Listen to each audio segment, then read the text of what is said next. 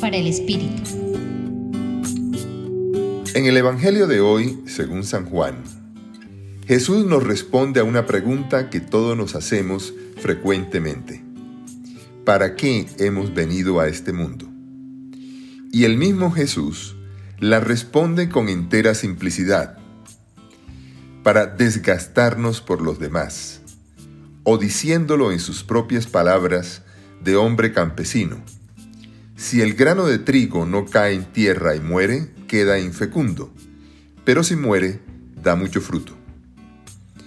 Ahora bien, desgastarnos por los demás en el surco de la vida supone quitar todos los obstáculos para la entrega, es decir, esos malos hábitos, vicios, codicias y quizás ese carácter desagradable, claro, con la ayuda del Espíritu Santo.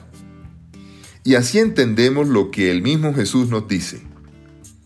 El que se ama a sí mismo se pierde, y el que se aborrece a sí mismo en este mundo se guardará para la vida eterna.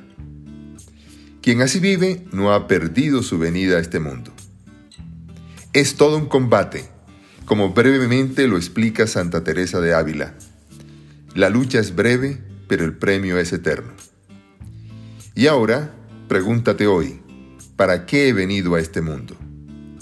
Les acompañó el padre Luis Aurelio Castañeda del Centro Pastoral de la Universidad Javeriana.